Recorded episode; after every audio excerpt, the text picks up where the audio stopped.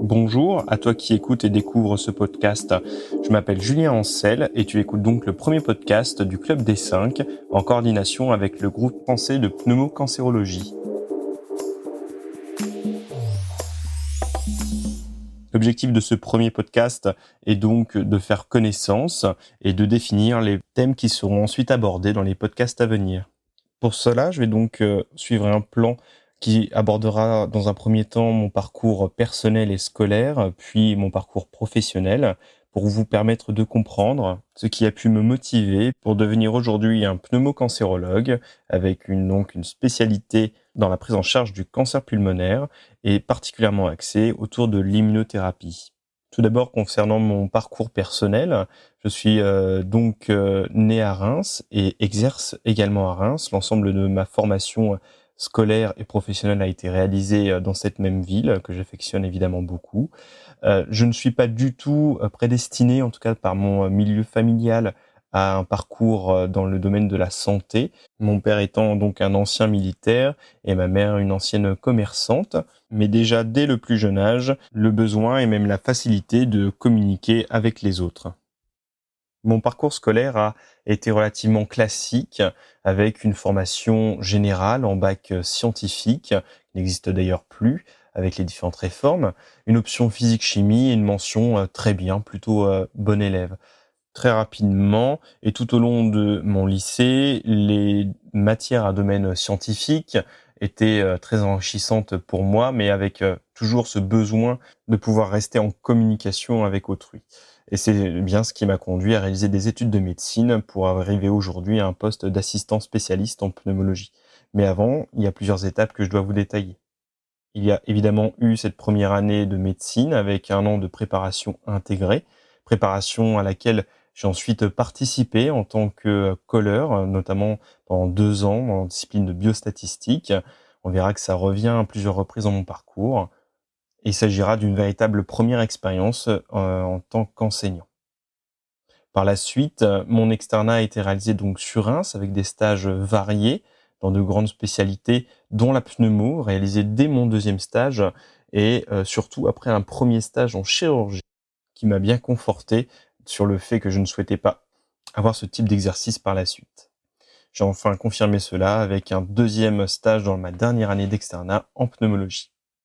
La pneumologie a ensuite été un véritable moteur en termes de motivation pour passer les ECN, qui d'ailleurs en 2016 ont été les premiers ECNI donc informatisés sous format tablette, avec son lot d'inquiétudes. Il y avait évidemment les absences d'anal, des formats de cours et d'épreuves nouvelles, des imprévus techniques qui se sont évidemment présentés, avec heureusement un bon classement à la fin, aux alentours des 1600, qui m'aura donc euh, permis d'obtenir la pneumologie. Pour ceux que cela intéresse, la pneumologie peut être euh, obtenue avec un rang considéré limite aux alentours de 4400 au niveau national. J'ai fait en tout cas le choix personnel de rester sur Reims pour des attaches familiales, des groupes d'amis, mais aussi après avoir déjà eu au cours de ces deux précédents stages d'externe des contacts avec l'équipe rémoise en pneumologie. Après avoir observé une très bonne ambiance au sein de cette équipe et également une formation de qualité variés. Avant de poursuivre sur la partie de mon internat, il est peut-être d'ailleurs le moment de vous préciser qu'il s'agit ici de mon tout premier podcast sur n'importe quelle plateforme que ce soit. Il s'agit donc d'une véritable première expérience pour moi que je partage avec vous et n'hésitez surtout pas à me laisser vos commentaires. Si on reprend le profil de ma formation, commence ensuite évidemment l'internat avec la découverte des stages, la prise d'autonomie, le premier stage en périphérie, l'hospitalisation traditionnelle, les premières gardes aux urgences, et surtout en rapport avec la pneumologie, l'apprentissage par exemple de la fibroscopie. Spécialité qui offre à la fois une dimension de médecine, mais également interventionnelle avec donc la fibroscopie, et tout de même une petite part de gestes invasifs avec par exemple les abords pleuraux et la pose de drain. Mais très rapidement, au cours de ces stages, on observe une activité prépondérante de cancérologie avec des euh, annonces de contexte palliatif, des annonces de diagnostic cancéreux, des situations de soins palliatifs et euh, la réalisation de différents traitements en lien avec cette pathologie, et ce qui amène très rapidement à la découverte donc de la cancérologie. Mon second stage a été euh, réalisé là aussi en périphérie dans un centre de lutte contre le cancer sur Reims, euh, dans un service de cancérologie thoracique et d'ORL qui a vraiment confirmé cet attrait pour l'oncologie. Et finalement, beaucoup de stages euh, d'internes ont été orientés sur l'oncologie thoracique au travers d'hospitalisation, de services ambulatoires, d'exploration diagnostique et de traitement, et m'ont vraiment permis de préciser la surspécialité que je souhaitais donner à mon exercice. Il y a par exemple eu deux faits marquants que je souhaite partager avec vous au cours de mon internat. Le premier aura été la réalisation d'une année recherche hein, au cours d'un master 2 entre la deuxième et troisième année de l'internat.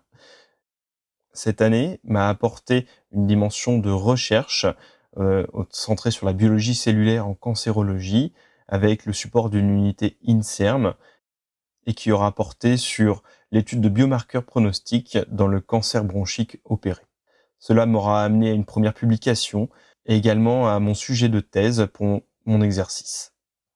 Cela aura également permis de prendre du recul sur la clinique, d'aborder la recherche fondamentale avec la réalisation évidemment de cultures cellulaires et bien d'autres manipulations plus expérimentales, également euh, d'aborder la recherche translationnelle, de comprendre les liens entre le domaine de la médecine et de la recherche, d'échanger avec des profils plus scientifiques, enrichissants, et de développer surtout une critique personnelle sur la littérature scientifique médicale. Le deuxième fait marquant que je souhaite partager avec vous, c'est euh, cet interchu que j'ai pu réaliser sur l'Institut Curie, auprès notamment du professeur Nicolas Girard à Paris. Il s'agissait de mon dernier stage d'interne, avec donc une grande prise d'autonomie, et euh, surtout ce grand centre de cancérologie m'a permis euh, d'aborder et de approfondir la dimension de recherche clinique au travers des essais de nouvelles molécules et euh, de nouvelles stratégies en cancérologie thoracique. Tout ça m'amène en tout cas déjà en novembre 2021, poste d'assistant euh, que j'occupe maintenant depuis plusieurs mois en tant que pneumologue spécialisé donc en cancérologie, partagé donc entre le CHU de Reims et le même centre de lutte dont je vous ai parlé un peu plus tôt. Un dernier aspect de mon exercice actuel, c'est celui d'une thèse de science que je réalise également depuis novembre 2021, toujours sur l'unité INSERM, et qui porte sur l'étude de marqueurs de résistance à l'immunothérapie. On reviendra plus en détail dans d'autres podcasts en quoi cela consiste, euh, mais toujours dans le cadre du cancer thoracique. Un autre aspect qui m'a particulièrement intéressé en cancérologie, mais qui reste vrai tout de même dans beaucoup d'aspects de la médecine, est celui du travail en équipe. Comme on ne peut rien faire efficacement seul, il faut évidemment savoir s'entourer et profiter de l'expérience de chacun. C'est ce que j'ai d'ailleurs pu trouver au travers du GFPC, le groupement français de pneumocancérologie, que je connaissais déjà au cours de mon internat par la promotion d'essais thérapeutiques innovants sur certaines molécules ou de stratégies, mais aussi de sessions de formation et d'échanges en cancérologie thoracique. C'est d'ailleurs ce même groupe euh, qu'il faut d'ailleurs remercier pour activer et coordonner le podcast que vous écoutez actuellement. En tout cas, au travers de l'ensemble de ce podcast et de ma formation, une question prenante a été de vous expliquer pourquoi le choix de la pneumocancérologie. En quelques mots presque synthétiques, c'est une dimension de la médecine et de la pneumologie qui est extrêmement scientifique, avec une part biologique extrêmement prenante, en plein essor, avec au cours des dernières années que j'ai pu vivre, notamment sur mon internat, des améliorations considérables qui ont abouti à une amélioration de la prise en charge clinique et thérapeutique de nos patients. Il y a eu l'essor notamment de beaucoup de thérapies ciblées, centrées sur des anomalies moléculaires que mes collègues dans leurs podcasts respectifs auront le plaisir de partager avec vous, pour ma part, je m'axerai notamment sur l'immunothérapie et les biomarqueurs, notamment circulants, qui pourraient être prédictifs de réponse à l'immunothérapie donc de bénéfices pour le patient in fine. C'est en tout cas ce sujet que j'ai choisi de couvrir à l'ASCO, un congrès international qui interviendra en juin et qui servira de fil rouge à l'ensemble de mes prochains podcasts que j'espère vous aurez plaisir à écouter. J'espère en tout cas que ce premier podcast vous a plu et donné envie de continuer à me suivre. Vous pouvez également me retrouver et échanger sur mon compte Twitter, exclusivement dédié à l'oncologie thoracique. Le Club des 5 est un podcast créé par le groupe français de pneumocancérologie. Chaque semaine, retrouvez nos 5 jeunes pneumocancérologues dans leur quotidien de professionnels de santé. Le Club des 5 est une production de l'agence Intuiti, disponible sur toutes les plateformes d'écoute.